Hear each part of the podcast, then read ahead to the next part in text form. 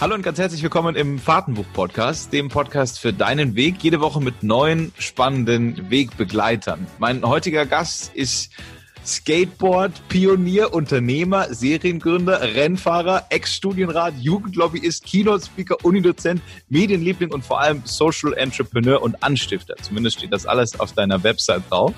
Ähm, ja, das war schon mal ganz gut für den Anfang. Hast zwar 90 Prozent nicht genannt, aber ist alles okay. Danke fürs Tiefstapeln. Das Tolle ist, es ja, gibt... Ich schon fast 30, als ich das erste Mal auf Skateboard gegangen bin. Und äh, dann ist natürlich klar für jeden, wenn du richtig Leistung bringen willst, dann musst du ein bisschen früher anfangen. Das Tolle ist, es gibt ähm, unterschiedliche Menschentypen hier in diesem Podcast. Ich darf ja jede Woche mit einem ganz anderen Menschen sprechen und es gibt diese ganz wenigen, ähm, die quasi ihre eigene Anmoderation unterbrechen und gleich sofort loslegen. Du gehörst dazu. Aber ich jetzt mal für diese Undiszipliniertheit, da gebe ich dir vollkommen recht. Äh, ich äh, habe also wirklich nicht nur positive Seiten, sondern du hast gerade eine negative entdeckt, die mir alle immer vorhalten. Und vor lauter Begeisterung schaffe ich das immer nicht zurückzuhalten. nee, das, das finde ich gut. Ich würde aber trotzdem, um dir noch den roten Teppich auszurollen, ähm, ähm, ganz kurz, damit ich auch jeder einschätzen kann, beziehungsweise einschätzbar ist ja das nächste Thema, aber ähm, Du gehörst eindeutig zu den Menschen, die äh, die Dinge anpacken. Das haben wir jetzt in den letzten 30 Sekunden spätestens gehört. Die Dinge anders machen, besser machen. Ähm, Titus ist der Mann, der der die berühmte Skaterkette Titus gegründet hat. Das ist auch noch wichtig zu sagen. Und jetzt, also während so mancher äh, in, in den jungen Jahren, beziehungsweise jetzt in deinem Alter, gar keinen Bock mehr hat, irgendwas zu machen, sich auf die Couch legt, sich pro Tag ein Bier reinzimmert und sagt, tschüss, ich hab's geschafft, fängst du nochmal richtig an, engagierst dich weiterhin zu 100 Prozent, bist weiterhin Unternehmer, Unterhalter, äh, alles, äh, alles in einem und deswegen der perfekte Gast heute im Fahrtenbuch-Podcast. Ich freue mich riesig, dass es klappt. Herzlich willkommen. Hier ist Titus Dittmann. Ja, Dankeschön, Dankeschön. Guck, jetzt habe ich es geschafft und konnte doch noch einen Teil meiner Anmoderation geduldig zuhören. Juhu!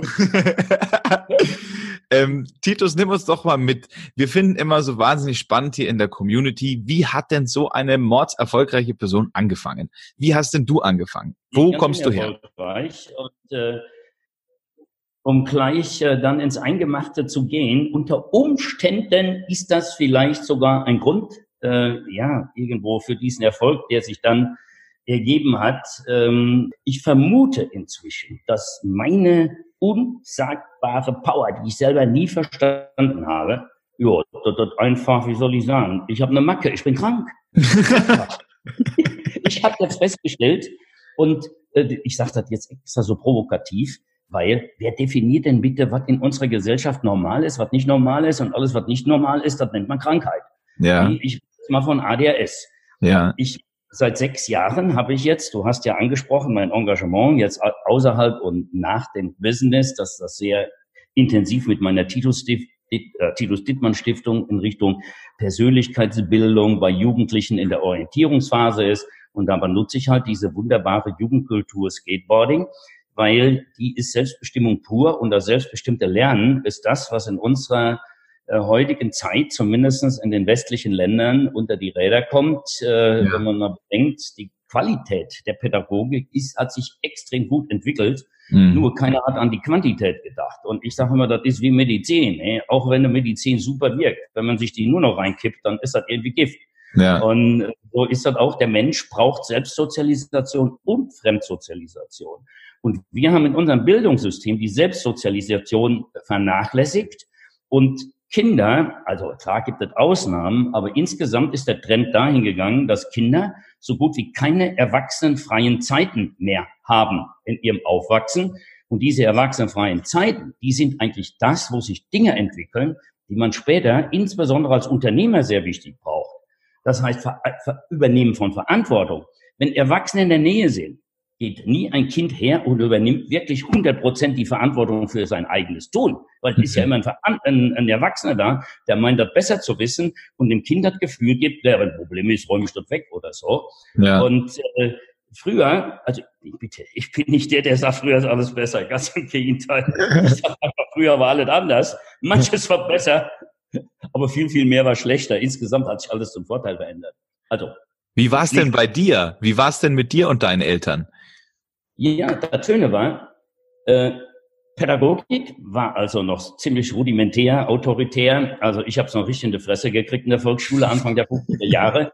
Ich kam mit Flecken, blauen Flecken nach Hause, die musste ich immer verstecken, weil sonst hätte ich zu Hause nochmal äh, noch mal einen drauf. Sagen, einen Rüffel bekommen. Ja. Nicht um einen drauf. Meine Eltern waren nicht die Schläger, äh, Schläger, aber äh, Schläger am Thron war mhm. überall an der Tagesordnung oder mhm. äh, zumindestens mal äh, verbal richtig zuschlagen. Ja. Und äh, das Schöne war, dieser Horror, dieser, ja, ich sag mal, autoritären Erziehung bis hin zu Schläger und allem, ähm, mittags um zwölf war das Schluss. So, wenn wir dann nach Hause kamen, jede, jede Mutter hatte damals nicht so eine super Situation wie heute. Wenig Kinder, äh, zwei Omas, zwei Opas, die alle mithelfen wollen, noch eine Nanny, eine Putzfrau. Äh, Vater nimmt äh, äh, Erziehungsurlaub, was heute alles möglich ist. Und ich ja, ja. gar nicht sagen, das ist scheiße. Nur, wenn man das mal weiterdenkt, während früher eine Mutter, ich nehme meine Mutter als Beispiel, drei, vier Kinder, dann einen kleinen Handwerksbetrieb, so ein anderthalb Mann Betrieb, Vater Sohn, Vater Meister, Elektromeister Sohn, Elektrogeselle, Mutter hat unten einen kleinen Laden im Vorort von einem kleinen Kaff, wo sie Taschenlampenbirnchen und die Batterien und was weiß ich noch verkauft und ab und zu mal eine, eine Küchenleuchte. Ja. Wenn es ein guter Tag ist, dann eine Küchenleuchte. Klingelte, musste die in den Laden. Ja. Ansonsten musste die oben, äh, morgens waren wir in der Schule, dann konnte ja alles Mögliche machen. Aber dann nachmittags musste die, hatte die drei, vier Kinder. Gott, eins ist gestorben, deswegen sage ich immer drei, vier. Aber das war so der Schnitt. Und ja, wenn man dann nach Hause kam äh, und dann so drauf war wie ich, der dauernd irgendwie in Unruhe, was machen und wie auch immer. Ja. Ja, dann heißt das irgendwann, okay, jetzt mach endlich deine Hausaufgabe und dann hau ab und komm wieder, wenn dunkel wird. Ja. Und dann war man sozusagen ja, ein gezwungener Unternehmer. Wir waren zu Unternehmer, äh, zum Unternehmertum verdonnert. Wir wurden ohne Betriebsanleitung und ohne Handy in den Wald geschickt. Dann stehst du da im Wald und hast erstmal Langeweile und findest das total scheiße.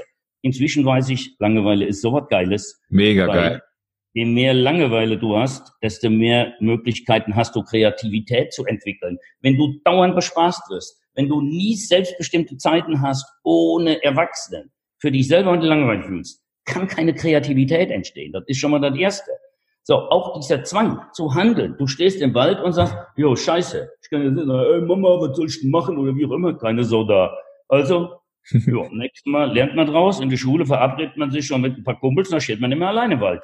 Ja. So, kann man die Kreativität schon mal mit vielen Leidensgenossen links. Ja, und dann entstehen unglaublich viele Dinge, die mit Unternehmertum zu tun haben. Wir haben überlegt, ja, wie, was können wir spielen? Dann haben wir das Westerweller Gotcha erfunden. Heute will ich das Gotcha nennen. Ihr guckt, wir hatten halt alle noch so Lederboxen mit dicken Taschen und so was alles. Dann hast du die ganzen Taschen voll Tannenzapfen geste gesteckt. Das waren bei uns die Dennegackeln. Und da gab es zwei Mannschaften, ja Gott, von beiden Seiten im Wald und dann wie bei Gotcha. Wer von Tannenzapfen getroffen wird, ist tot. Einfach tot, der hat immer mitzuspielen. Also, du wolltest nicht spielen, also wolltest dich nicht treffen lassen. Ja, und, und und, und sowas ist alles schon in den 50er Jahre entstanden. Ja. Und hinterher irgendwelche schlauen Business-Leute Gotcha und was weiß ich erfunden haben. Ja. Und das passiert alles, äh, wenn man Kinder selbstbestimmte Zeiten gibt und nicht von morgens bis abends denen erzählt, wo es lang geht. Ja. Warst du deiner Mama eigentlich dankbar, dass sie dich so machen hat lassen oder war da irgendwie schon so ein Gefühl von, oh Mist, meine eigene Mama hat jetzt irgendwie gar keinen Bock auf mich, jetzt mache ich mal mein eigenes Ding? Das war früher ganz was anderes. Da wurden so ein Kack nicht problematisiert wie heute. Das war einfach so, verstehst ja. du? Du warst in der Schule, hattest dann den Horror, gingst nach Hause und dann hast geguckt, dass du möglichst schnell von der Erwachsenen wegkamst, damit du deine Ruhe hattest. Ja. Äh, hat auch kein Erwachsener dauernd versucht, dein bester Kumpel zu sein. Und das war ja. schön so. Ja. Äh, weil dann ist die Überwachung noch besser, wenn dein bester Kumpel dich überwacht. Ja. kommt ja noch tiefer rein in die Überwachung. Und da kannst du gar ja. kein selbstständiger Mensch mehr werden. Ja. Und ich gehöre ja noch zu denen, die heute weiß ich, das lag daran, ich habe wohl jo, von Kindesbeinen, von Geburt an, wohl ADS würde man das heute nennen. Ne? Ich bin froh, dass ich in den 50er Jahren groß geworden bin. Da musste ich noch nicht jeden Tag einen Putzeimer voll Ritalin trinken, oh sondern ich habe man noch gelassen und ich habe ab und zu eins in die Fresse bekommen, weil ich die alle genervt habe.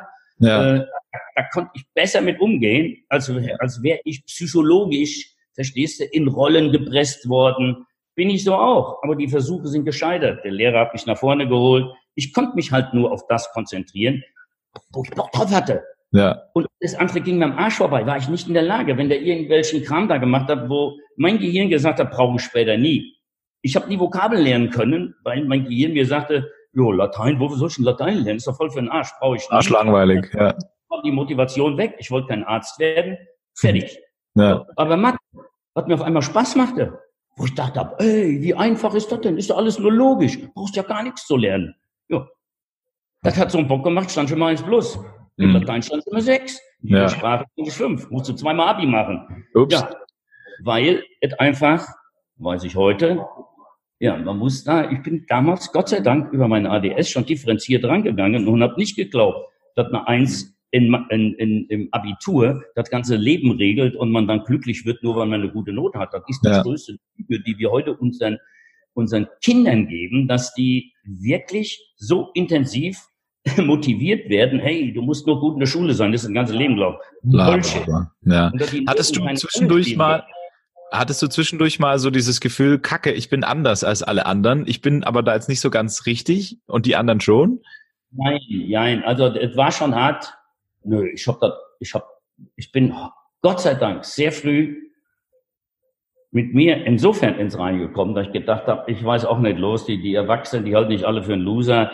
Der Lehrer hat mich nach vorne geholt, zur Klasse gedreht, hat gesagt, Kinder, ganz wichtig, das war 1956, war ich, war ich acht Jahre alt. Äh, äh, holt er mich nach vorne, trägt mich zur Klasse und sagt, Kinder, ganz wichtig fürs Leben. Wenn aus euch im Leben nichts werden soll, müsst ihr nur sein wie der Titus, durfte ich mich widersetzen.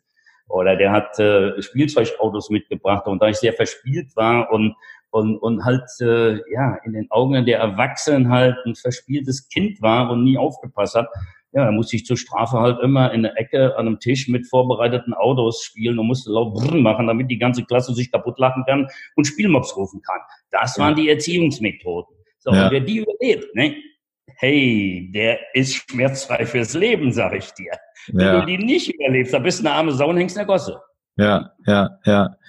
Ähm, aber ich meine, es gibt ja auch Menschen, die passen sich dann an. Also da musst du ja schon richtig Eier in der Hose haben, dass du sagst, okay, ich merke schon, ich bin anders. Ähm, du, musst, du musst nur diese andere chemische Zusammensetzung im Kopf haben, dann brauchst du keine Eier mehr zu haben, weil äh, Eier haben heißt ja Mut haben, schmerzfrei, also die schmerzfrei machen, erstmal hart arbeiten und so. Bei mir war das einfach so, wie bei jedem Kind mit ADS mehr oder weniger. Ja. Eine chemische Zusammensetzung im Kopf ist einfach anders. Ja. Sonst würde das ja nicht wirken, wenn du von außen, wenn ich jetzt Drogen sage, hauen mich wieder alle Eltern kaputt. Hier, kannst du, hier, hier sind wir ja unter uns. ich, nehme, ich nehme mir jeden Tag auch mein Ritalin inzwischen. Warum? Weil ich mit meiner 71 mir sage, ich kann da wohl jetzt selber äh, entscheiden, was mir gut tut und nicht. Ich trinke ja auch eine Flasche Nervengift am Tag, weil mir das so viel Spaß macht. Also Alkohol, Bier. Äh, mhm. das ist das Einzige, was der Körper nicht selber produzieren kann, aber diese Droge ist legalisiert. Aber Dinge wie Ritalin oder was weiß ich, was ja auch irgendwo in diese Gruppe der Amphetamine, also wo auch Koks und so was drin ist, irgendwie ist das ja alles sehr nah zusammen. Ja, und äh, da beschäftige ich mich dann natürlich auch intensiv damit. Und das sind aber auch Sachen, die der Körper selber produ produziert oder Dopamin, diese Glücksgefühle kann man sich auch von außen reinhauen. Ja. Und habe halt als Kind sehr frühzeitig gemerkt, je nachdem, wie ich mich verhalte und was ich mache, dann kann ich selber meine chemische Zusammensetzung, das habe ich früher natürlich noch nicht so gesehen, ich habe nur einfach das Ergebnis gemerkt, wow, wenn ich jetzt richtig hier so abenteuerlich hier und hier was mache, boah, das ist so ein geiles Gefühl, da hat man gleich... Da explodiert. Kann man machen. Deswegen bin ich Extremsportler geworden, weil ich dadurch ein unglaubliches Selbstbewusstsein aufgebaut habe, weil ja. ich gemerkt wenn ich mich mit mir beschäftige, mit meinen Grenzen, dann kann ich selber am besten beurteilen, was kann ich mir zutrauen, was kann ich mir nicht zutrauen. Und dadurch kriegt man die Angst im Griff, die größte Handbremse im Leben, weil ich habe auch festgestellt, warum hat man denn Angst? In der Regel eigentlich, ich würde mal die Angst differenzieren. Ich rede jetzt nicht von der Angst, die unser Selbsterhaltungstrieb uns mitgegeben hat, nee, Instinkt, wenn du irgendwo, dass du nicht von der Kirchturmspitze springst, weil dir dein Kopf sagt, ey, bist du bescheuert, bist tot. Ja. Ist ja sehr selbstverständlich. Aber die ist klar. Da ist die größte Angst, die meiste Angst, die man hat, ist die Angst vor dem Unbekannten, weil das, weil wir keine Glaskugel haben. Das macht den Menschen verrückt. So, und deswegen belügt sich der Mensch selber. Und jetzt sind wir auch wieder bei der Kindererziehung, weil die Eltern ja wollen, dass das Kind wirklich ein erfolgreiches Leben hat, die aber nicht in die Zukunft gucken kann und riesen Angst haben davor. Da belügen sie sich selber und damit auch die Kinder und meinen, ja. wenn sie die jetzt richtig striezen und die kriegen eine Eins, scheißegal wodurch, ob mit Religion eins oder wie auch immer. Hauptsache eins. Regen gelaufen ist. Und das ist halt ein Trugschluss. Besser ist, sich die Angst zu nehmen, indem man sich damit beschäftigt, wovor man Angst hat. Also entweder mit dem Leben in der Zukunft, dann kommt man plötzlich zu ganz anderen Schlüssen, wenn man da mal sich richtig beschäftigt. Oder gehen wir zu einfachen Sachen. Du willst Fallschirm springen, verstehst du? Dann machst du das halt. Beschäftigt, dann scheißt du dir in die Hose vor Angst. Ja. Wenn du dich auch vorher damit beschäftigst, ne? was kannst du dir zutrauen? Beherrschst du das? Und dann noch, ich sag mal, die Gefährlichkeit statistisch einstuft, wie viel Prozent der Fallschirmspringer, der Menschen, die Fallschirmspringen, sterben, wie viel Prozent der Menschen, die Rad fahren, sterben. Jo, da kommst du ganz schnell dahin, da du kein Fahrrad mehr anpackst und noch Fallschirmspringen gehst, weil du sicher sein willst. Also, das mal extrem zu sagen. Unser Gehirn spielt uns jeden Tag Streiche. Wir ja. halten Fahrrad an, weil wir ja. es kennen, für das Normalste und Ungefährlichste. Es sterben jeden Tag anderthalb Menschen. So viel stirbt nicht an Corona. So, und jetzt guck mal, Corona ist wieder ein Unbekanntes. Was passiert da? Aber Fahrrad, ja, da macht man keinen Bogen drum, obwohl anderthalb Menschen pro Tag sterben. Ja, ja. Ähm, du hast Abitur gemacht, zweimal. Ja, also einmal bestanden, ja, einmal, einmal mit Wiederholung. Obwohl ich sagen muss, das waren das 60er Jahre nicht so eine Kinderkacke wie heute. Ne? Ja. Was hast allein, du, was hast du nach einer als Prüfer vor allen Lehrern der Schule, das heißt, da war so ein riesen U, alle Lehrer. Und dann kam meistens noch ein Prüfer aus Mainz und dann saß als einziges Würmchen da. wurde 20 Leute geprüft. Oh Gott. Man wusste nicht vorher, wo man drin geprüft wurde. Es gab keine Wahlfächer und man hat eine schriftliche Arbeit geschrieben und dann musste man, ja, nach Bauchgefühl und Würfel musste man überlegen. Man konnte in zehn Fächern reinkommen, wurde aber nicht gesagt, wo man geprüft wird. Und man kann sich nicht Boah. auf zehn Fächer vorbereiten. Und deswegen war das immer Glückssache. Und ich bin in Deutsch reingekommen. Da habe ich nie mit gerechnet. Fragt, womit haben Sie sich insbesondere beschäftigt und ich am Vorabend im, im Fernsehen von Zuckmeier des Teufels General zufällig gesehen habe, da sage ich natürlich des Teufels General von Zuckmeier. Aber wenn man abends ein bisschen Fernsehen guckt, kann man noch kein Abi damit machen.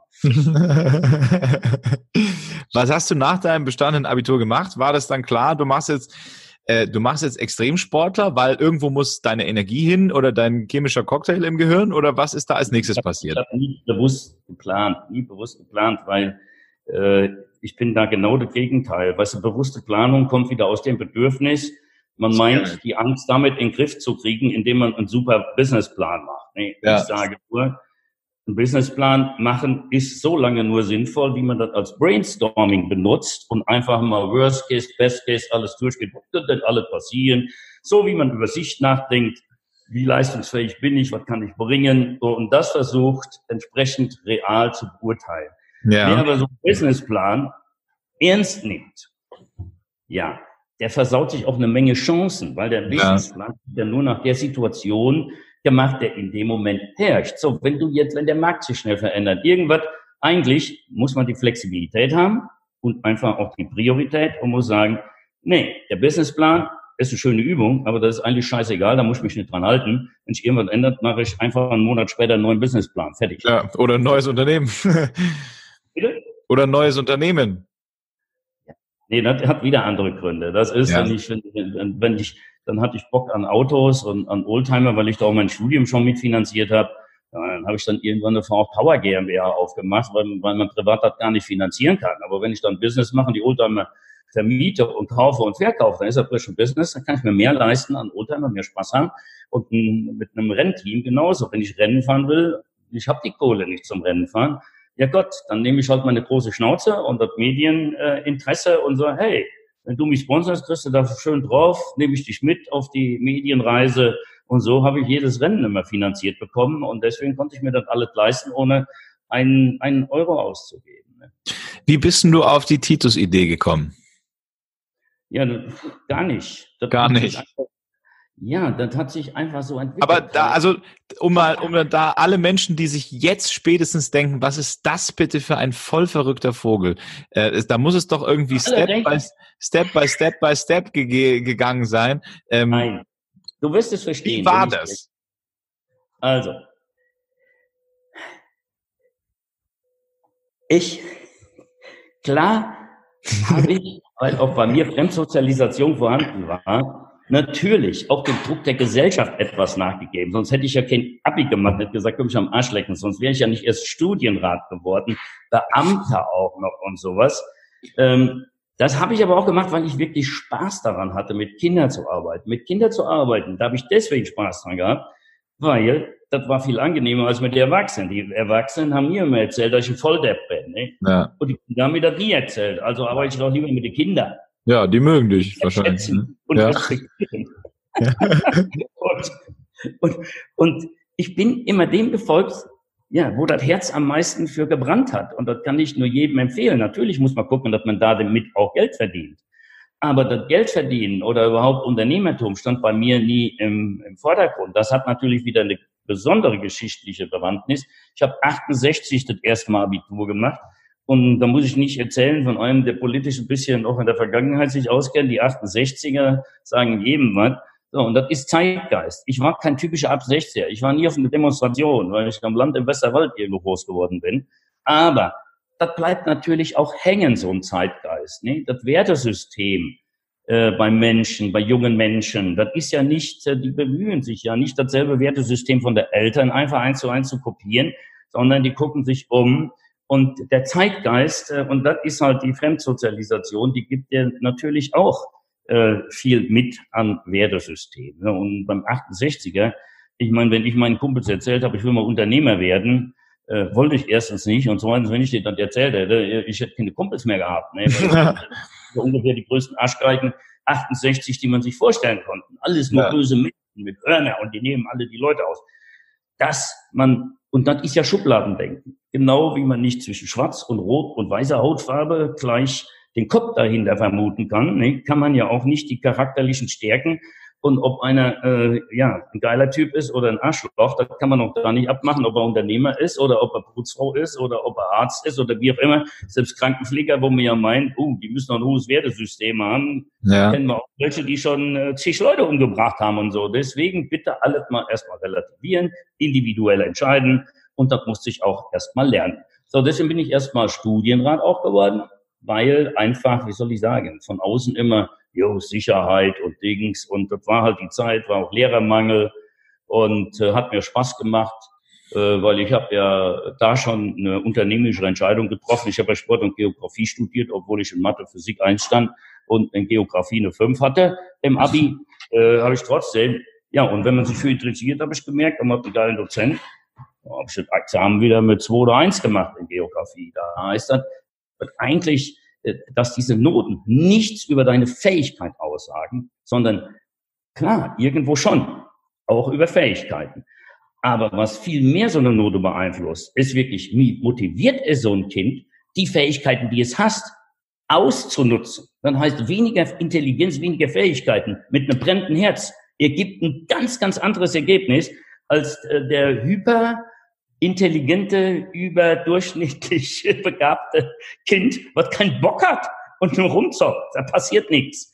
Und, und die, diese einfachen linearen Abhängigkeiten oder Schlussfolgerungen, die so ein Mensch über, über einen anderen Menschen trifft und über die Erziehung und die Persönlichkeitsentwicklung, ja, das ist einfach alles viel zu einfach. Und da beschäftige ich mich mit, wie, ja, wie reagiert jetzt ein junger Mensch in der Orientierungsphase, äh, wo er sich überall umschaut, auf welche Impulse und wie kann man das ja wirklich gut einsetzen, ähm, ja, so erwachsenefreien Zeiten so zu gestalten, machen wir ja mit diesem Skateboard, dass ich da wirklich solche Dinge wie Leistungsfähigkeit, Leidensfähigkeit, äh, ja, intrinsische Motivation, äh, Kreativität, äh, eine feste Willensbildung. Das sind alles Dinge, die kann man nicht an der Schule lernen. Da muss man in der Ecke sitzen und noch verzweifelt sein und sagen, wie scheiße ist das denn? Keiner kümmert sich um mich. Mhm. Mhm. Wann standst du das erste Mal auf dem Skateboard? Da war ich 29. Neun, ach so, spät erst. Ja klar. Ja, deswegen habe ich doch eben schon gesagt. Ah, erstmal Lehrer sein. Mit dem Skateboard zu fahren. Ich bin trotzdem schon weit über 40 Jahre unterwegs, weil ich ja 71 bin. Ja. Und, Was man dir äh, nicht ansieht, aber das sagen dir wahrscheinlich mehrere Menschen. Bitte? Was man dir nicht ansieht, aber das sagen dir wahrscheinlich mehrere. Ja, okay, ist, ist auch scheißegal.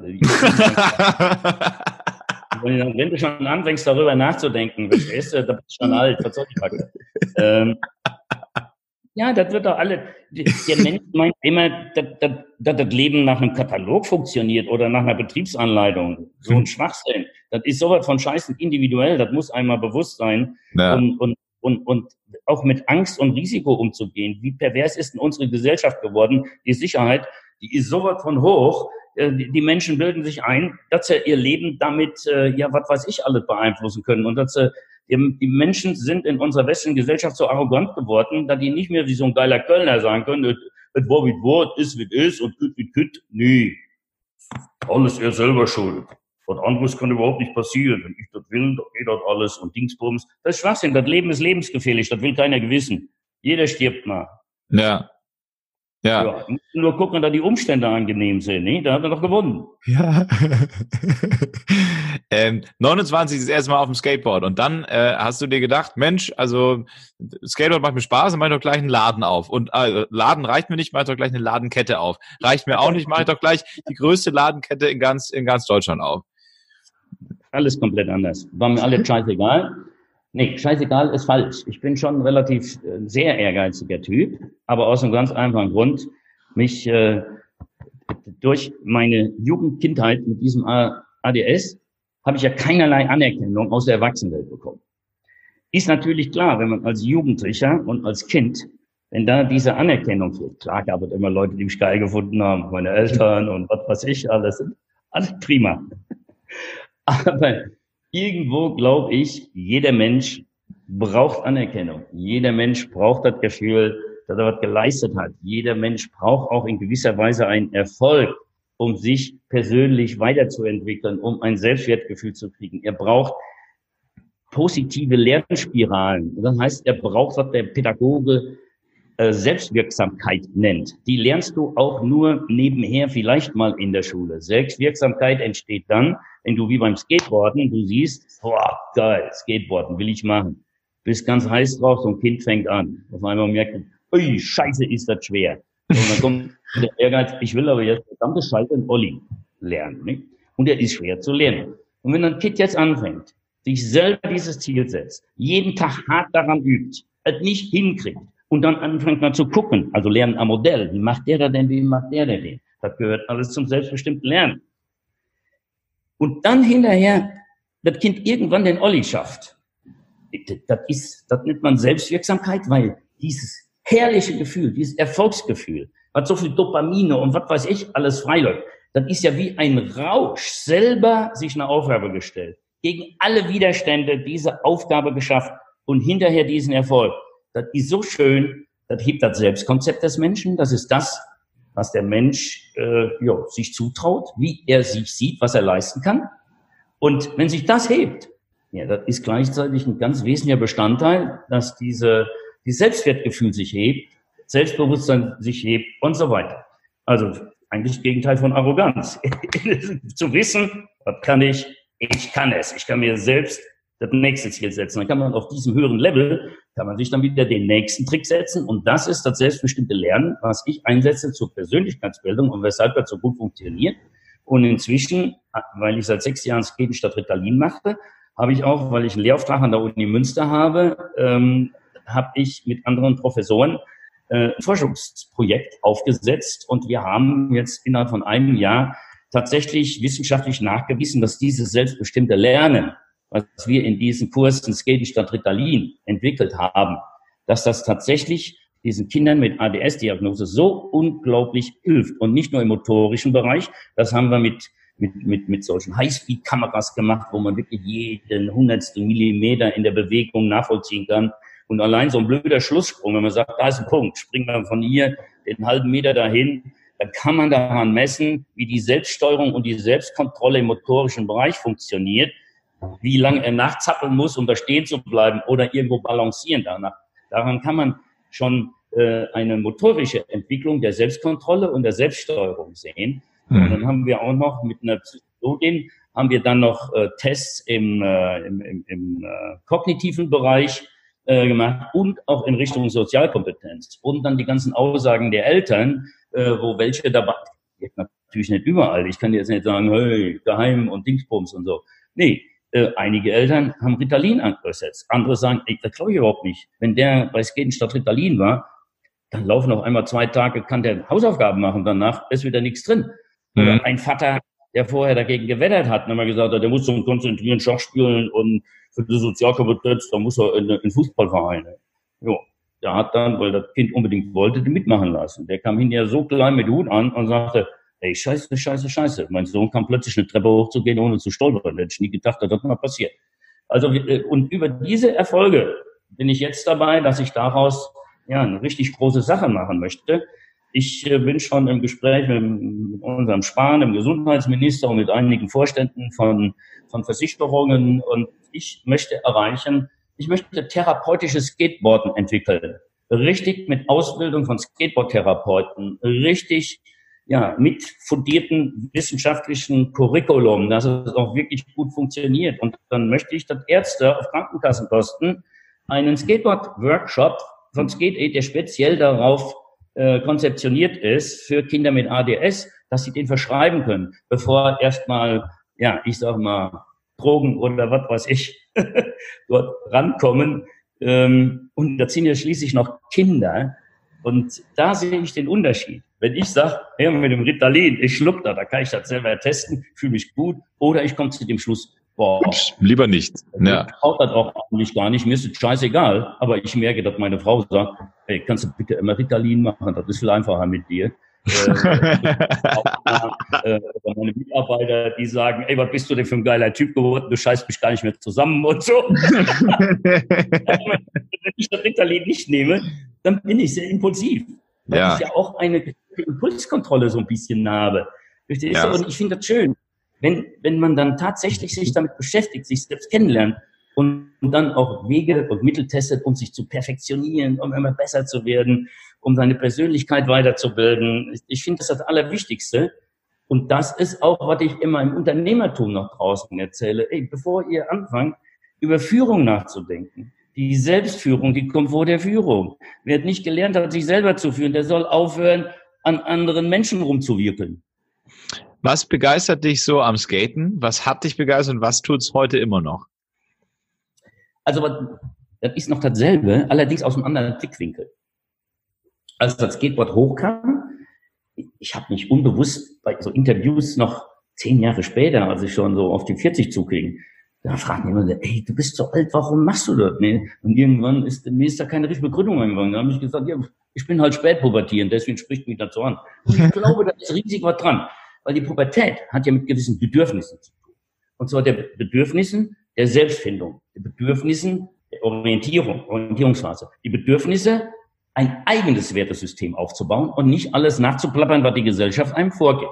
Das heißt, die Auseinandersetzung mit sich selber und mit der Welt ist ein ganz komplizierter Akt. Und da sind Jugendliche in dem Alter eigentlich total überfordert. Deswegen ist ja auch die Pubertät so scheiße für alle Erwachsenen. Weil die Erwachsenen gar nicht kapieren, um was es geht. Es geht teilweise nur darum, einfach, wie soll ich sagen, zu spüren, dass man eigene Entscheidungen treffen kann. Der Inhalt spielt keine Rolle. Dann heißt, die Mutter sagt, äh, was weiß ich, äh, zieh dir Socken an und lauf nicht barfuß, ist minus 20 Grad draußen. Da sagt das Kind, ich lauf barfuß, aus dem Bin ich das scheißegal. Am liebsten wird das mit Socken laufen, aber das möchte endlich mal im Leben eine eigene Entscheidung treffen. Darum geht's, zu spüren, ich bin doch selber ein Mensch und kann eigene Entscheidungen treffen. Wenn ja. am Anfang nur Scheiße rauskommt, das muss man als Erwachsener passieren, nimmt man das auch nicht mehr so ernst. Ja. Weißt du? Dann sollte die Mutter demnächst sagen, ey, ich möchte, dass du jetzt barfuß da rausläufst. Ne? Dann sagt das Kind, ey, du bist im Scheuer, ich zieh Socken und Schuhe an. also eigene Entscheidung. Okay, ist jetzt ein bisschen vereinfacht. Hat das schon mal bei dir funktioniert? Du hast ja auch, du hast ja auch einen Sohn, soweit ich weiß. Hast du bei dem solche Tricks angewendet? Ist natürlich jetzt ein ganz anderes Thema. Nee, ich habe weder Tricks angewendet noch sonst was, sondern ich voll Idiot, habe gedacht, ich könnte die normalen menschlichen, wie soll ich sagen, die diese normalen pädagogischen Vorgaben, das, das könnte man, da war ich noch so ein arroganter Mensch, sehr ja. erfolgreich, habe gedacht, ich kann alles irgendwie beeinflussen. Und dann hat, war mein großer Wunsch, gar kein Vater-Sohn-Verhältnis zu haben, sondern den geilsten Kumpel, mit dem ich äh, Pferde stehlen kann und wir zusammen ein Team und dann später auch Business und alles und so weiter. Du, das war das Geilste, was ich machen konnte, jo, bis Mitte 20 bei ihm, weil das die Scheiße, die andere in der Pubertät immer leben, die musste ich nicht erleben, weil ich war ja so eine coole Sau und habe mich nicht als Vater gegeben, sondern immer als Kumpel für alles Verständnis und Ding. Das funktioniert eine Zeit lang super, super gut. Aber wo ich nicht dran gedacht habe, dadurch nehme ich ihm die Chance, die jeder andere in der Pubertät hat, nämlich sich frei zu schwimmen, den Eltern eins vor der Fresse zu hauen äh, und äh, die eigene Persönlichkeit zu werden. Ja, und irgendwann passiert das. Das ist natürlich klar, dass ich das einfach nur verschoben habe, diesen Lösungsprozess bei meinem Sohn. Das muss einem aber alles erstmal bewusst werden. Und wenn ich nochmal zu tun hätte, sage ich dir ganz ehrlich, dann würde ich ihn lieber mit 14 und mit 12 lösen lassen. Weil mit Mitte 30 kann der ganz einfach in die Eier treten, ganz anders. ähm, Okay. Also, und nochmal. Ich, ich, ich nehme das alle, wie soll ich sagen? Ich, ich bin, äh, ja, ich freue mich einfach, wenn ich solche Zusammenhänge verstehe. Ja. Auch, auch, dann werte ich die nicht unbedingt direkt und sage, ey, das ist doch scheiße, das ist gut. Also ich bin ganz weit weg von Ideologe. Ich ja. bin ganz weg von Religion.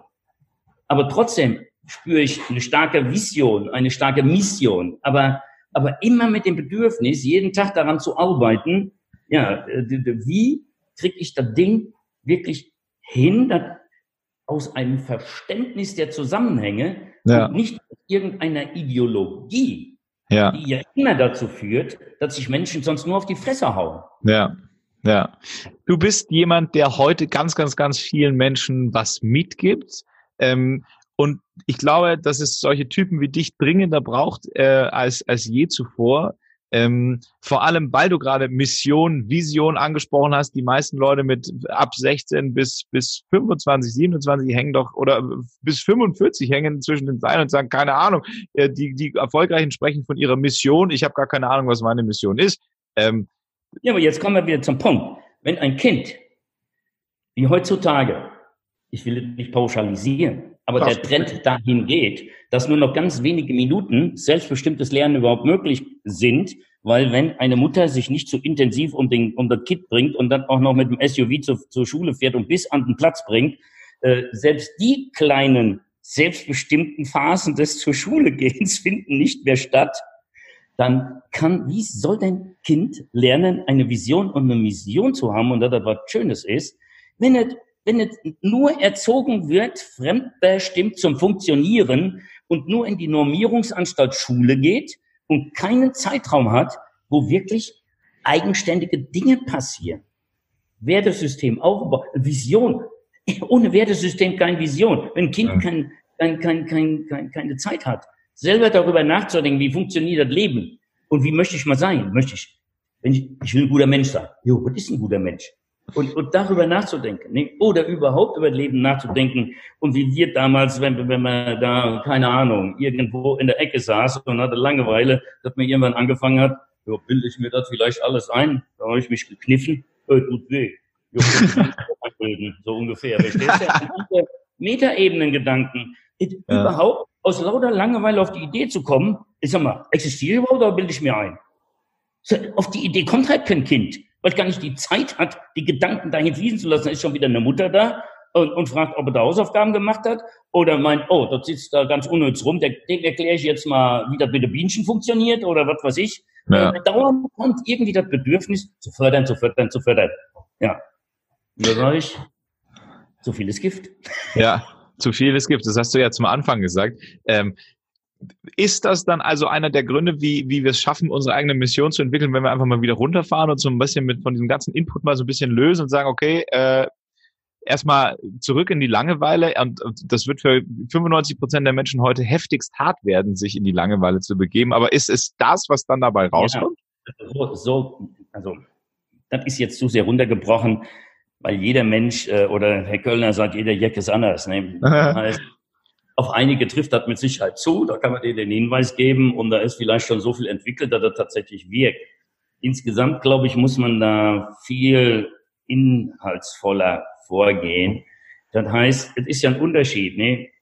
Fragst du jetzt, wir müssen machen, redest du von einem Erwachsenen, redest du von der Menschheit allgemein, redest du von Kindern, redest du von Jugendlichen in der Entwicklungsphase, in der Orientierungsphase. Für jede Altersgruppe äh, ja, das wird ich wieder individuell dann irgendwie ja. versuchen zu formulieren, weil in jeder Altersgruppe hast du einen unterschiedlichen Entwicklungsstand und dann sind andere Sachen vielleicht oder andere Leute auch wichtig. Also wenn ja. es um Kinder und Jugendliche geht, gerade bei Kindern und Kleinkinder, dann würde ich sagen, das nutzt überhaupt nichts, den Jugendlichen und Kindern ihren Tipp zu geben. Da muss man sich mit unserem äh, Bildungssystem beschäftigen oder mit den Menschen, die meinen, bei uns die Bildung machen zu müssen mhm. äh, und sich da verantwortlich fühlen. Das fängt bei den Eltern an, geht über die Lehrer. Und am allerschlimmsten sind natürlich äh, dann die ganzen Beamten und Politiker, die noch das Curriculum machen und die halt nicht inhaltlich sich überlegen, ja, was brauchen überhaupt die Kinder? Und dann kommen so Sachen raus, dass sich noch keiner überlegt hat, dass unser Schulsystem eigentlich für die Zukunft überhaupt nicht geeignet ist, weil in der Schule bringen wir unseren Kindern eigentlich nur das bei, was künstliche Intelligenz viel besser kann. Die Kinder haben aber jetzt schon verloren, wenn sie nur das beigebracht bekommen, was die künstliche Intelligenz besser kann. Die können schneller rechnen, die können besser rechtschreiben, die können, die können alles besser machen. So, was sie aber nicht können, Sozialkompetenz, das Herz, was weitermachen, obwohl die Vernunft sagt, ist doch total für den Arsch, kann doch nichts draus werden. Jede Maschine gibt auch die künstliche Intelligenz. Warum haben wir denn so große Empfindungen? Ja, einer sucht nach A und findet B. Forschungsergebnisse. Die Maschine kann das nicht, die sucht nur nach A und wenn das nicht geht, stopp. So, und, und, gerade weil unser Gehirn so fehlerhaft ist, diese Vorteile müssen wir nutzen. Das, und, und dass wir so emotional sind, damit müssen wir umgehen lernen. Dass wir lernen, okay, ja, vielleicht habe ich auch nur eine kleine Chance. Ne? Aber wenn man die Hoffnung, äh, solche Sachen, bei einer Maschine kannst du jetzt sagen, die Hoffnung stirbt zuletzt. Bumm. Beim Menschen ist das vielleicht ein supergeiler Tipp, die Hoffnung stirbt zuletzt. So, wir bilden aber unsere Kinder so aus, als wären wir keine Menschen, sondern nur rationale, funktionierende Wesen wie eine künstliche Intelligenz. Und das ist eine Katastrophe. Ja. Da müssen wir anfangen, drüber nachzudenken. Das große Problem in uns allen Diskussionen ist, dass wir uns alle für die perfekten Menschen halten. Keiner oder zumindest unsere Gesellschaft hier im Westen arroganterweise sich für die weiter, weitesten entwickelte Gesellschaft der Welt hält. Daher sich immer den Anspruch nehmen, ey, wir sind doch so weit entwickelt, ne? Was die anderen machen, wir sind doch die Guten. Die dürfen wir jetzt, was, da ist so eine Diktatur. Ist doch klar, dass wir helfen, die Bomben zu schmeißen, weil bei einer Diktatur, da muss man, man denkt überhaupt nicht mehr inhaltlich, man denkt noch nicht mal an den Menschen. Man hat ideologische, ja, die Demokratie, der Glaube die Demokratie hat den Glaube lieben Gott äh, zum großen Teil ersetzt, ja. Und wenn jetzt irgendeiner aus politischen Gründen über einen großen Teich sagt, hey, da ist ein Diktator, da müssen wir jetzt nochmal Bomben schmeißen, ja, dann schicken wir da AWACS-Flugzeuge und lassen den Bomben schmeißen. Ich meine, so, solange da nicht hintergründig mal angefangen wird zu denken, was ist überhaupt das Leben und was wollen wir überhaupt im Leben erreichen äh, und aus dieser, ja, aus dieser Routine rauskommen. Und da kommen wir nur raus, wenn wir die Kinder mehr alleine lassen, damit sie nicht dauernd indoktriniert werden und immer dieselben Scheiße machen. Du hast ja einiges. Weil der Mensch an für dich, glaube ich, hat verdammt geile Ansätze. Die kommen nur nicht mehr raus, wenn alle direkt sich auf die Kinder stürzen, 24 ja. Stunden, und ja. denen sagen, was gut und böse ist. Und wenn wir denen immer sagen, Bomben schmeißen ist gut, wenn die Bomben schmeißen. Du hast einiges an Ansätzen und Engagements. Ähm, mach doch mal so richtig geil Werbung für alles, was du machst, was du gerade anbietest, wo du gerade hinrennst. Ich sag mal, es hat ein 24-Stunden-Interview jetzt mit mir, wenn ich. ja, nee, es ist ein, ein 24-Stunden-Humor-Interview.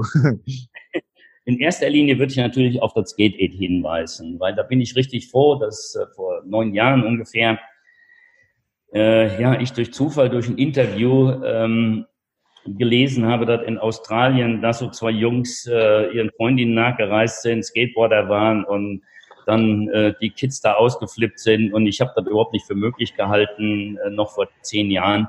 dass Skateboarden überall funktioniert. Ich habe immer gedacht, urbaner Sport, äh, in, nur im Westen und so weiter, macht das einen Sinn und so weiter. Nee, Flöte gepfiffen.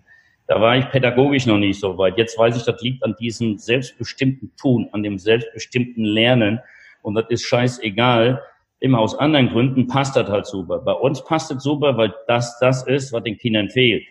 Im Krieg ist das ein ganz anderer Grund. Die haben genug Zeit, wo sie abhängen und über alles nachdenken müssen. Das ist das andere Problem, weil nämlich die Erwachsenen entweder die Eltern tot vom Bombenangriff oder äh, 100.000 äh, oder, oder, oder im Flüchtlingslager nichts läuft geregelt und so weiter. Ne?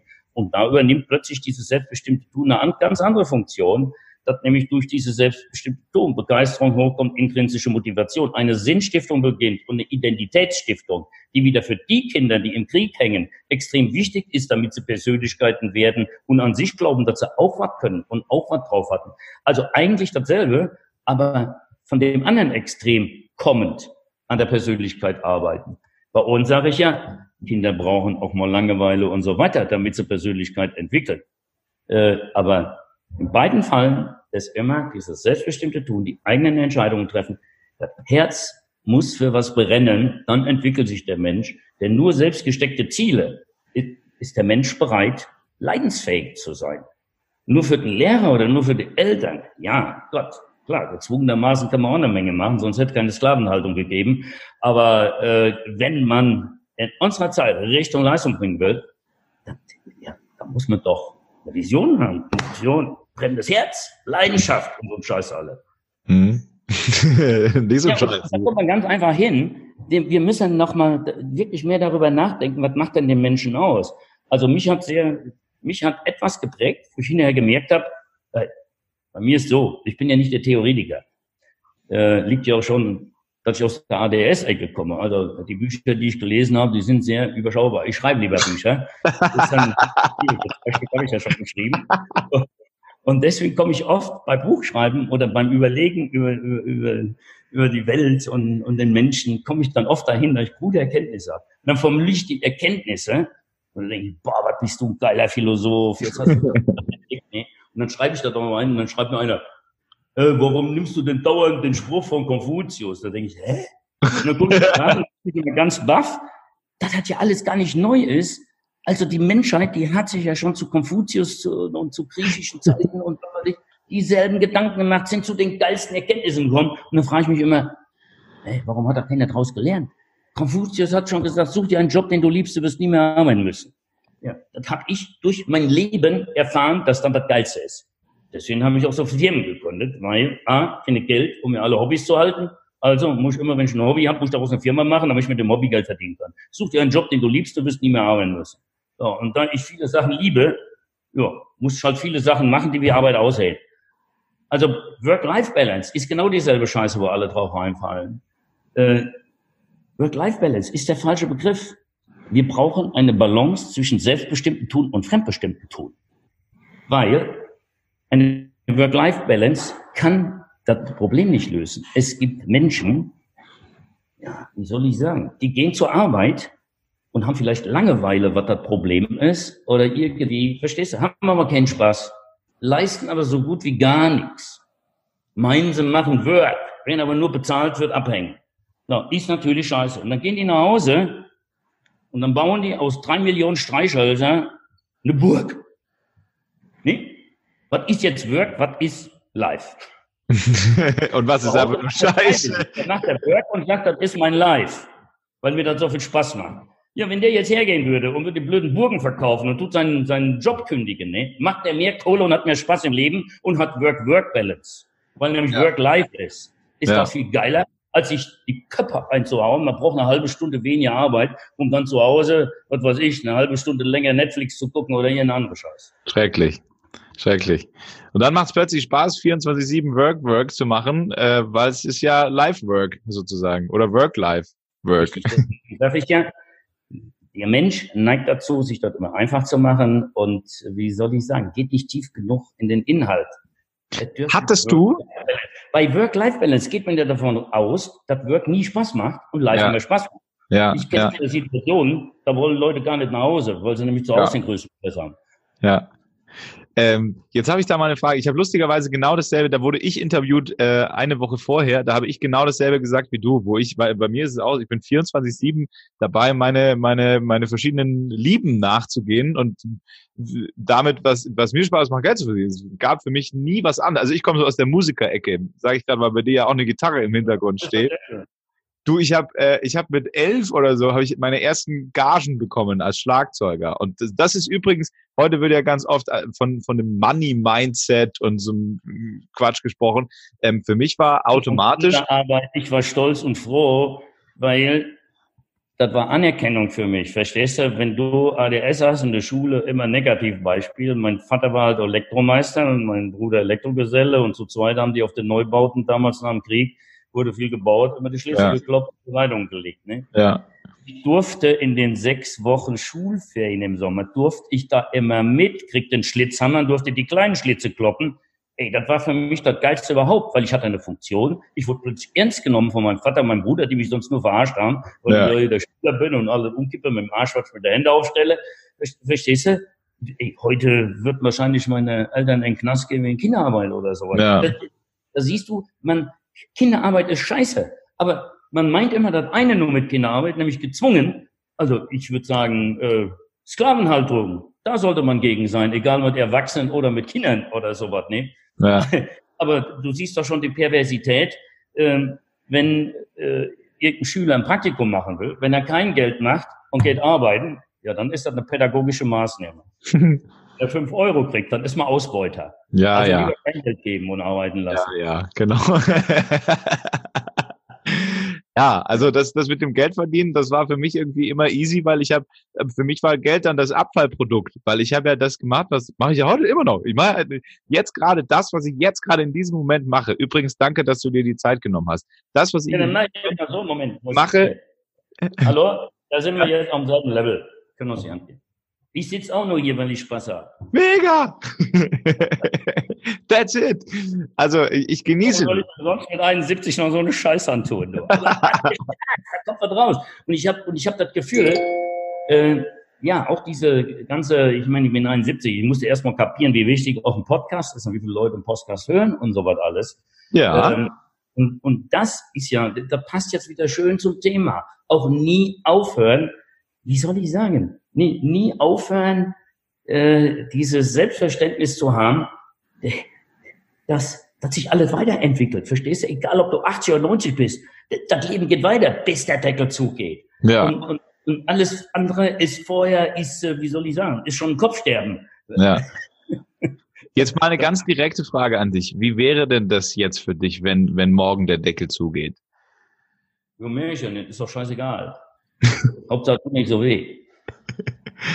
Ja, ja, wenn ich jetzt wüsste, dass morgen der Deckel zugeht, dann würde ich mich jetzt nicht so gut fühlen, weil ich noch so ein paar Sachen regeln will, ähm, sozusagen. Da bin ich wirklich, wie soll ich sagen, der, im positiven Denk, äh, im positiven Sinne denke ich unglaublich darüber nach. Natürlich auch über mich. Die meisten halten es für egoistisch, über sich selber nachzudenken. Ich sage nur, Du kannst nichts Rücksichtsvolleres gegenüber deinen Mitmenschen machen, als jeden Tag extrem viel über dich nachdenken, aber ganz ehrlich. Und wenn du kannst nur an dir, weil du bist der Einzige, wo du dir sicher bist, dass der offen zu dir selber ist, wenn du willst. Wenn du willst. Du hast nur bei dir den offenen Zugang in die finstersten Ecken deines Reptiliengehirnes. Welcher fremde Mensch erzählt dir denn bitte, was da wirklich für heimliche Triebe und Dingsbums, wo man sich nähern kann und hier und da. Wir meinen immer, wir wären solch rationale Wesen. Da könnte man alles hier stellschrauben, dann müssen wir in die Schule, da tut er noch ein bisschen nachschrauben. Ja, und dann ist das äh, die, wir verwechseln wirklich mit Roboter und künstliche Intelligenz. Wir müssen uns bekennen zu unseren Schwächen, zu unseren Fehlern. Und dass wir mit unserem Kopf tatsächlich geschafft haben, die technische Entwicklung und was weiß ich alles für eine Entwicklung viel schneller äh, vor, vor, äh, voranzutreiben, als wir in der Evolution mit unserem Kopf und Bedürfnissen nachkommen. So, und wer sich da nicht mit beschäftigt, ne, der kann den Mensch ja nicht verstehen. Und du kannst mit anderen Menschen ja nur richtig gut klarkommen und auch führen, wenn du die Menschen verstehst. Die kannst du aber nicht verstehen, wenn du nicht ehrlich zu dir selber bist. Und ja. wenn du zu dir selber ehrlich bist und du hast mal gemerkt, in Anführungsstrichen, was du doch für ein kleines, armseliges Arschlöcher bist, das eingesehen hast, dann siehst du in den anderen Menschen auch nicht mehr diese perfekten, sondern ja. hast du, hey, yo, wir Menschen sind ja doch irgendwie, das gehört zur Natur, nach außen wunderbar darstellen, ich bin der Geilste, ich bin der Größte, ich bin der Schlauste und ja. so weiter, ich weiß, wo es lang geht. Aber wenn man an sich selber, nicht nach außen, äh, die, die, dieses mangelnde Selbstbewusstsein, sondern mit sich selber ehrlich ist, das bringt sogar noch mehr Selbstbewusstsein, weil ja. dann kommt der schöne Spruch, stärke deine Stärken, bekenne dich zu deinen Schwächen. Wenn du dich zu deinen Schwächen bekennst, ja, bist du doch unangreifbar. Wer will ja. dir denn noch einen reinwürgen, wenn du ja. vorher schon sagst, übrigens, hier, da habe ich keine Ahnung. Ja, du Volldepp. Ja, okay, stimmt, da bin ich ein Volldepp. Ja, aber ich habe doch dich eigentlich jetzt beleidigen wollen. Ja, genau. Aber damit kommst du nicht weiter. eben, eben, ja. weil ich bin so schlau, dass ich sogar weiß, dass ich Volldepp bin, verstehst du? Ja. Das ist ja, noch intelligent. Ja, ich bin auch ein dummes, blödes, dreckiges Arschloch. Nein, also klar, man kann alle irgendwo ins Lächeln Guck mal, schon. guck mal mein T-Shirt an. Ich glaube, siehst du das in der Kamera? Do what you can. Schön. Hier kann ich nicht mithalten, ne? Ja, da steht Titus drauf, da ist das deutlich zum Mithalten. Wenn es deine eigene so, Firma ist? Ja, okay, das ist jetzt Zufall. Das liegt jetzt wieder an meiner Sparsamkeit, weißt du. Ich habe ja. mir in meinem Leben, glaube ich, noch ganz selten, doch als Jugendlicher habe ich mir auch mal irgendwelche Sachen gekauft, weil ich dachte, äh, da kommst du besser bei den Frauen an oder ja. kannst du den Haaren machen. Inzwischen gehe ich immer äh, in unsere Entwicklungsabteilung für die Titus-Linie ne? und alles was nicht produziert wird und dann Muster rausfällt, da suche ich mir raus, weil da zufällig meine Größe ist. Ja, und dann, und dann bin ich sozusagen, ich bin der nachhaltigste Konsument. ich trage den Schrott weg, der sonst auf dem Flohmarkt landet. Super geil. Du gehörst, Titus, du gehörst zu der Kategorie Mensch, da kann man wirklich ein 24-7-Interview machen, in persönlich oder per Video, das ist völlig wurscht. Eben, ja, und das ist dann, und das ist dann der Punkt. Ne? Ich habe ja bei mir in diesem Podcast immer so das ungefähre Limit eine Stunde. Na, und ist äh, ja, was schätzt du, wie lange sprechen wir jetzt schon? Keine Ahnung, ist mir scheißegal, hat Spaß gemacht und wenn man Spaß macht, zählt die Zeit keine Rolle. ja, also wir sind, wir sind bei so knapp über einer Stunde. Ähm, und ich, ich finde das aber. Das Problem immer, wenn ich irgendwo einen Vortrag halten muss, ne, dann frage ich immer, wie viel Zeit habe ich denn? Und dann meinen ja alle, Sie tun einem Gefallen, wenn Sie die Zeit kürzer machen. Ne? Ja. das denke ich mir wohl. Sag ich, nee, das ist mir zu wenig. Wenn ich schon komme, dann muss ich auch ein bisschen mehr Zeit haben. Sonst wäre ich gar nicht fertig und so. Ne? Und, und äh, man, das schönste Erlebnis war, da hat mich äh, in, in Braunschweig, da gibt's eine Universität mit einem Lehrstuhl für Entrepreneurship.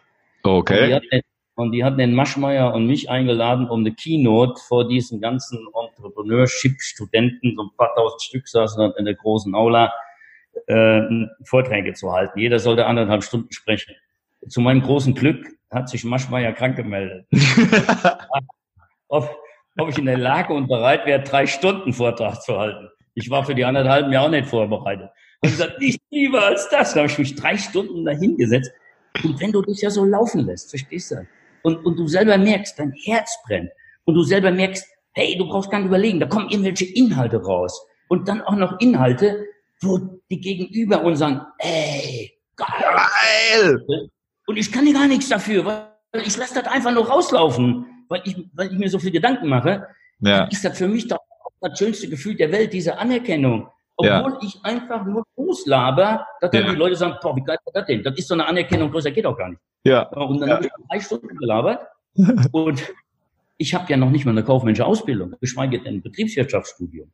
Und anschließend war ich dann da mit dem Chef von der Uni, mit dem Direktor oder wie es auch mal heißt, Kanzler und Dienstbons, war ich dann noch essen. Habe ich gesagt, ich werde das mein Leben lang nicht verstehen. Ich habe am wenigsten Ahnung, wenn man das wirklich jetzt eine Klausur schreiben würde, da würde ich die schlechteste Note von allen schreiben. Ja. Weil, weil, äh, und so weiter. Ne? Ja. Ich dachte, warum, warum ist das so erfolgreich? Warum werde ich immer wieder engagiert? Ja. ja. und haben sie mir die Augen geöffnet und haben gesagt, Titus, genau das ist es. Und da arbeiten wir ganz hart dran. Ja. Aus, aus dieser ja, Scheiße.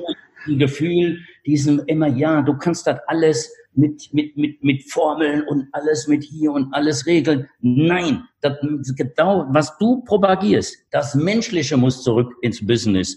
Solange wir uns mit Menschen beschäftigen, muss der Mensch im Vordergrund stehen, auch ja. im Marketing. Ja. Und dann bringt er Sprüche, und da bin ich heute noch stolz drauf, weil äh, hinterher waren noch Fragestunden, nach den drei Stunden waren noch Fragestunden. Ach Gott. Vier Stunden da gesessen, so fasziniert waren die. War natürlich auch begeistert, keiner hm? gegangen.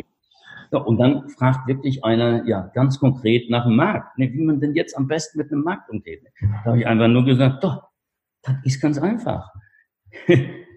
Vergesst eigentlich, nee, vergesst es nicht, aber nehmt bitte alles, was ihr hier lernt an der Uni, nehmt das bitte nicht so ernst und vor allen Dingen nicht als die absolute Wahrheit. Ihr ja. müsst euch eigentlich denken, die Wissenschaft, die hat auch schon mal die Erde für eine Scheibe gehalten. Ja. Auch Wissenschaft, ne? Die Wissenschaft hat auch schon mal begründet, warum wir Hexen verbrennen müssen ja. und so weiter. Das heißt, die Wissenschaft hat sich weiterentwickelt. Und bildet euch doch nicht ein, dass wir am Ende der Entwicklung sind, unter Umständen in 100 Jahren lachen sich die Leute genauso kaputt, wie wir, dass ein Wissenschaftler gesagt hat, die Erde ist eine Scheibe. Sag ich, wer sagt denn, dass das jetzt wirklich hier der Weisheit letzter Schluss ist? Sag ich, ja. das ist immer relativieren, es geht weiter. Und der zweite, eigentlich ganz einfach. Ihr müsst euch überlegen, wer ist denn der Markt? Mal gucken, der Markt besteht aus Menschen. So, und wenn ihr den Markt verstehen wollt, dann müsst ihr den Menschen verstehen. Also vergesst mal alles hier, dass das alles berechenbar ist, sondern beschäftigt euch doch lieber mit dem Menschen. Belegt doch mal ein paar Semester Pädagogik, Psychologie, Philosophie und den ganzen Scheiße, was den Mensch betrifft. Und wenn ihr den Menschen versteht, und da habe ich dem auch den ganzen Vortrag gehalten, den ich dir eben bei sich selber anfangen. Wenn man den Mensch verstehen will, muss man sich verstehen und ehrlich zu sich sein. So, und das sind so Sachen, da bin ich eigentlich, wie soll ich sagen, am überraschsten und am stolzesten drauf dass dann wirklich auch in der Wissenschaft da inzwischen so weit ist, dass ja innovative Universitäten wirklich auch das Gespür haben. Ja. Weg aus diesem, aus dieser, aus dieser Vorstellung, dass wir nur eine rationale äh, Maschine sind. sind. Ja. Alles, was weiß ich. Ich glaube, diese Gefahr der künstlichen Intelligenz, dass die gerade in dem Bereich, äh, ja, sehr viel Gedanken erzwingt von Professoren und führenden Philosophen und wie auch immer. Und dass, und dass daraus dann auch solche Erkenntnisse entstehen. Ja. Du, ich bin, ich bin gestern als, als Dozent angefragt worden. Ja. Äh, ich bin jetzt 24 Jahre alt. 24, ja genau. Ich meine, manchmal denke ich, ich bin 28, aber ich bin 24. Und ähm, ich habe mir jetzt vor ein paar Monaten überlegt, weil ich bin ja dann doch, obwohl ich sehr aus dem System herausschieße, manchmal bin ich ja dann doch noch etwas systemkonform und studiere gerade noch berufsbegleitend, so nebenher, nachträglich, Psychologie. Ähm, ja, Wirtschaftspsychologie. So, und ich sitze da natürlich dann auch immer drin und denke mir, na, das würde ich eigentlich alles ganz anders machen und ich könnte mich doch da auch da vorne hinstellen und das würde vielleicht viel mehr Spaß machen. Jetzt fragt mich eine andere Hochschule, eine andere Institution an nach einem persönlichen Kennenlernen und sagt, hätten Sie nicht Lust, bei uns zu dozieren? Und das war dann in meinem Kopf so ein Ü, Ü, äh, äh, äh, äh, ich bin doch eigentlich, hä, ich habe doch gerade zu studieren angefangen. das tut mir so gut, das Gefühl, was du gerade beschreibst. Weil das ist das Gefühl, was ich fast mein Leben lang hab. Äh, verstehst du? Plötzlich werde ich gefeiert, kriegt Entrepreneur des Jahres, hänge in der Hall of Fame in Palm Springs, äh, um am äh, World Entrepreneur Wettbewerb teilzunehmen, Gründerpreis, alle Scheiße habe ich ja irgendwann mal gesammelt, äh, auch aus denselben Gründen. Am Anfang wollte ich nichts haben, weil ich dachte, ich verliere das Image in der, in der Skateboard-Szene. Und dann irgendwann äh, habe ich gemerkt, das hilft mir, diese beiden Welten äh, zusammenzubringen, weil ich dann in beiden Welten glaubwürdig bin und dann kann ich ja viel besser die Schnittstelle managen. Und deswegen habe ich das dann viel intensiver gemacht. Aber dann in, der Zeit hatte ich auch ganz, ganz intensiv, konnte ich das überhaupt nicht kapieren. Ey, verdammte Scheiße, du, du, du weißt doch am wenigsten, wieso und so weiter. Oder den, ja, dies, dieser Kampf mit dem, mit dem, äh, dass man nicht inhaltlich urteilt über einen Menschen, was er im Kopf hat, sondern was hat er für Abschlüsse, was hat er für, für Befähigungen. Ja. Nee, da redet man von Befähigung, vor allem Stück, beim Stück Papier. Das ja. ist ja schon ja. Und so. Und das finde ich extrem interessant und das zeigt mir, ich bin da auf dem richtigen Weg. Man muss einfach versuchen, immer alles inhaltlich zu beurteilen. Ja. Und individuell. Ich danke dir von ganzem Herzen für jetzt mehr als eine Stunde Zeit. Es war eine sehr, sehr wertvolle Stunde Zeit, voller supergeiler, verrückter, brennender, Herz- und herzenstiefer äh, Gedanken und Ideen. Das ähm, war The Original Titus. Vielen Dank dir. Ich, äh, es gibt so manche Gesprächspartner, da bin ich dann in der letzten Minute fast ein bisschen sehnsüchtig und, und äh, dann fliegt mir dann noch so ein kurzes Ja dann auf bald raus. Aber ich verabschiede mich jetzt damit, mit einem ganz kräftigen Ja dann auf bald. Okay, ciao, bis bald. Bis da, tschüss. Ciao.